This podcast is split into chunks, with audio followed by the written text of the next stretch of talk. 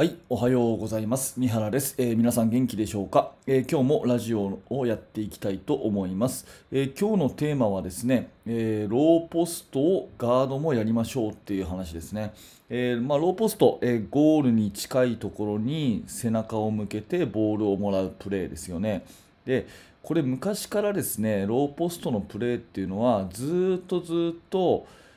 まあ、大事だよっていうふうにバスケットでは言われてたんですが、まあ、最近だんだんこう廃れてきたっていうかやる人が少なくなってきたように思います、まあ、例えば NBA のプレーとか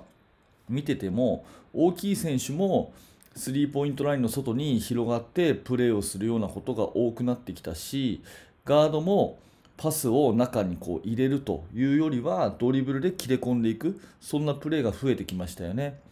まあ、2対2をやるっていうふうにしてもチームプレーをするもあのボールに対してピックに行ってドリブルでそれを使わせるっていうプレーが多くなってきて、えーだんだんこうポストアップをする。それから、えーミドルレンジの2点シュートを打つっていうことが少なくなってきてるのが、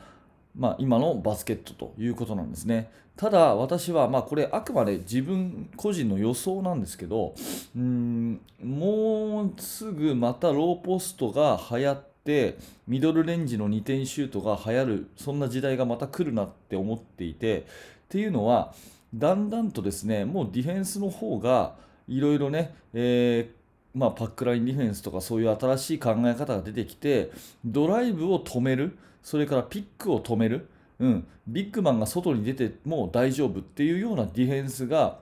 だいぶ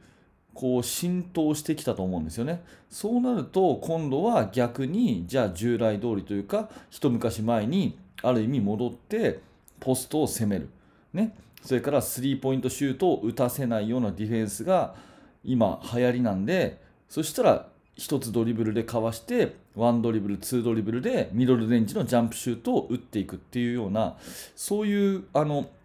まあ、いい意味でのいたちごっこっていうかディフェンオフェンスが流行りがあります。それをディフェンスが対応し始めた。したらその逆をつく。したらそれにディフェンスが対応するっていうそういうバスケットの進化の過程なので、まあ、だんだんとピックアンドロールがなくなってきてドリブルドライブがなくなってきてオープンのスリーポイントがなくなってくる時代がもうすぐ来るかなって、えー勝手に思ってます。まあ、これがどうなるかは分かりませんけどね。うんまあ、で話をローポストに戻すんですけど、まあ、そういう時代の流れもあるしそもそもローポストは守りづらいっていうのもあるんですが最近まあ高校生とかの試合を見てるとローポストをしっかりチームで守るっていうことができないチームが増えてるように思うんですね。うん、やっぱりそれをやってくるチームが少ないからそれを守ろうという練習をあんまりしないんでしょうねきっと。なので、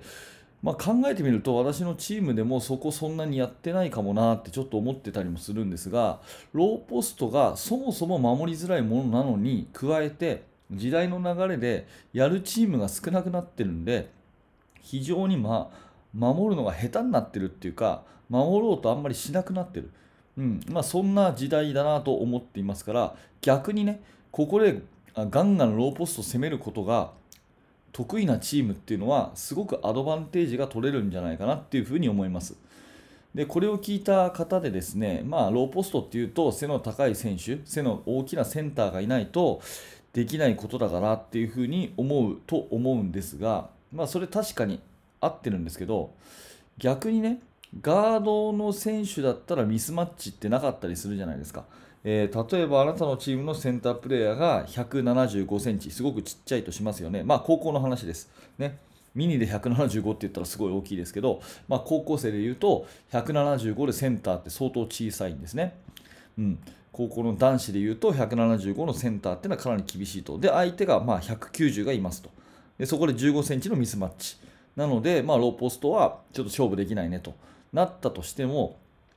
じゃあガード同士だったらどうかっていうと、そこの身長はおお互い160センチ同士とかっていうことがあるわけですね。なので、センターのところでピンポイントに戦わなくても、全員がポストアップできるんだったら、そのミスマッチっていうのは、まあ、解消できるという考え方で、まあ、全員にポストプレーをさせましょうっていうようなね、うん、そんなことも一つ戦術としては面白いかなって思います。まあ、あのバスケの大学のメインチャンネルではよく話をしてますが、やっぱりインサイドを攻めるってことはすごくバスケット的に大事で、まあ、最近だとドライブが多いんですけど、確率の高いシュートにつながるし、ファールももらえるし、それを止めようとしてディフェンスを引きつけることができればノーマークがたくさん生まれるということで絶対にインサイドを攻めるべきなんですねバスケットは。